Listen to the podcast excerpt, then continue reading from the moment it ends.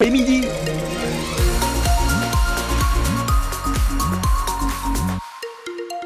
Voici les infos présentées par Anthony Rimbaud. Bonjour Anthony. Bonjour Eric, bonjour à tous. Vigilance jaune pour neige verglas aujourd'hui pour ce lundi dans la Manche. Alors c'est du froid accentué par un vent sensible de secteur est à nord-est. Assez fort le vent aujourd'hui encore et cet après-midi avec des rafales à près de 65 km heure. Nuages plutôt au nord, euh, davantage de soleil dans le sud et 2 à 5 degrés, même 6 degrés au maximum, pas plus sur le nord du département. Ce sera l'un des grands événements de l'année 2024. Le 80e anniversaire du débarquement, c'est dans cinq mois. On fait le point sur les préparatifs avec trois grandes cérémonies à Saint-Laurent-sur-Mer dans le Calvados le 6 juin, la cérémonie internationale. La veille, cérémonie à Saint-Lô et le 7 juin, cérémonie à Cherbourg. Et une interrogation, Emmanuel Macron sera-t-il présent dans la Manche? Jean Quétier, le président du comité du débarquement, était notre invité ce matin. Il nous en dit plus sur l'agenda du chef de l'État.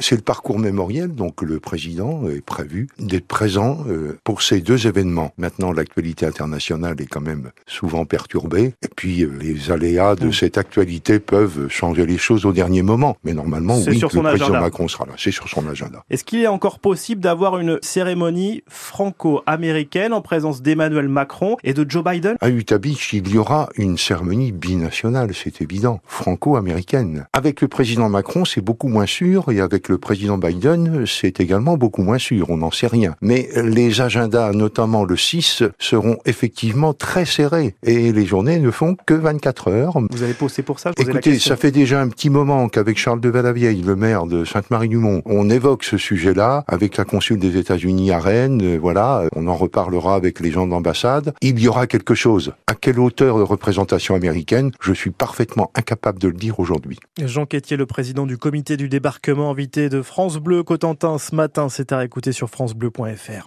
Deux feux de cheminée hier soir dans la Manche, l'un dans le sud du département à Saint-James, l'autre à Cherbourg en Cotentin où un homme de 55 ans légèrement intoxiqué par les fumées a été transporté à l'hôpital.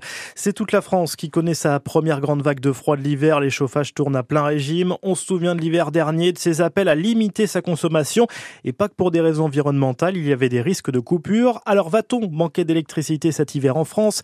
Agnès pannier la ministre de la Transition écologique, se veut rassurante. Nous avons beaucoup d'électricité que nous produisons et nous en avons tellement que nous exportons et que nous avons atteint un record d'exportation fin décembre.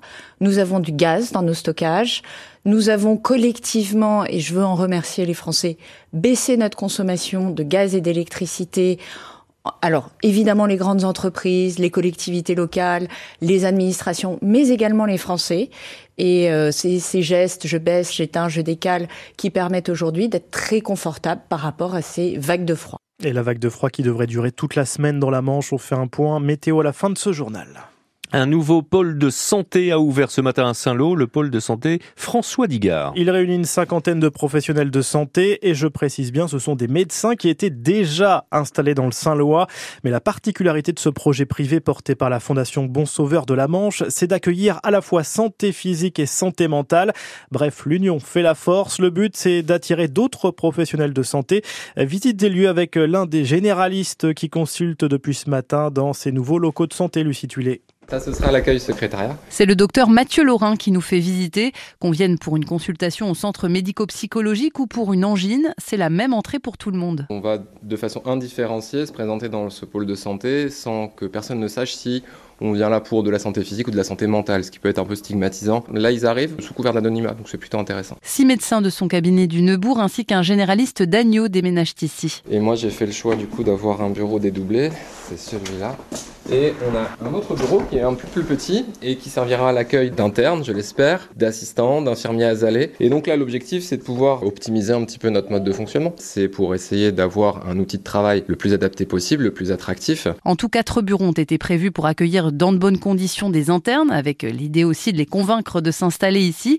Et les généralistes financent également un bureau supplémentaire. Avec euh, une vocation très claire, hein, c'est de dire euh, si vous êtes intéressé pour venir vous installer, il y a un bureau. Et il reste aussi quelques locaux disponibles à l'étage des paramédicaux. Cette pluridisciplinarité, elle est essentielle, dit-il, pour être attractif. D'ailleurs, une salle commune à tous les professionnels de la structure a également été prévue. Être, être attractif et attirer de nouveaux médecins, chaque territoire de la la Manche fait face à ce défi. Dans le nord-ouest du département, l'association pour un centre de santé de la Côte des Îles s'inquiète de la dégradation de l'accès aux soins. Elle vient d'écrire un, courrier au président du département, Jean Morin. Une pétition a aussi recueilli 1200 signatures.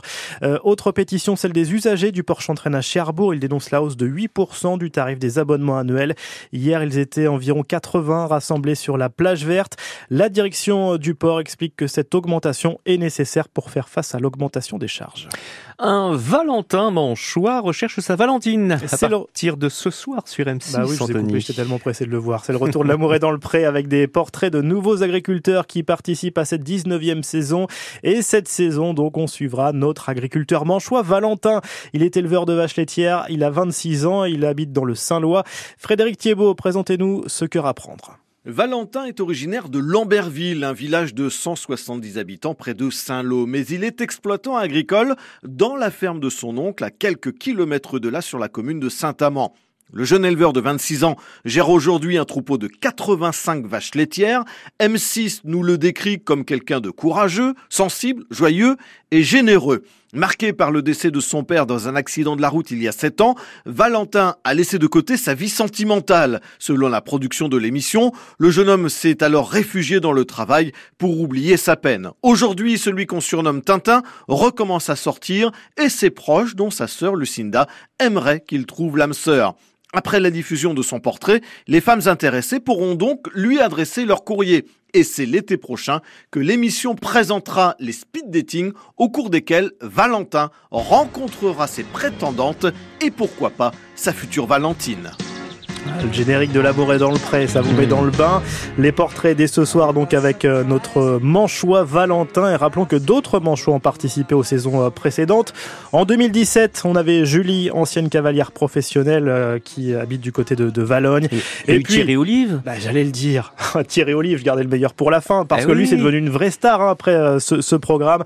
Thierry Olive qui s'est fait connaître en 2012, ça remonte déjà lors de la septième saison. Thierry Olive, agriculteur du côté de Gavray.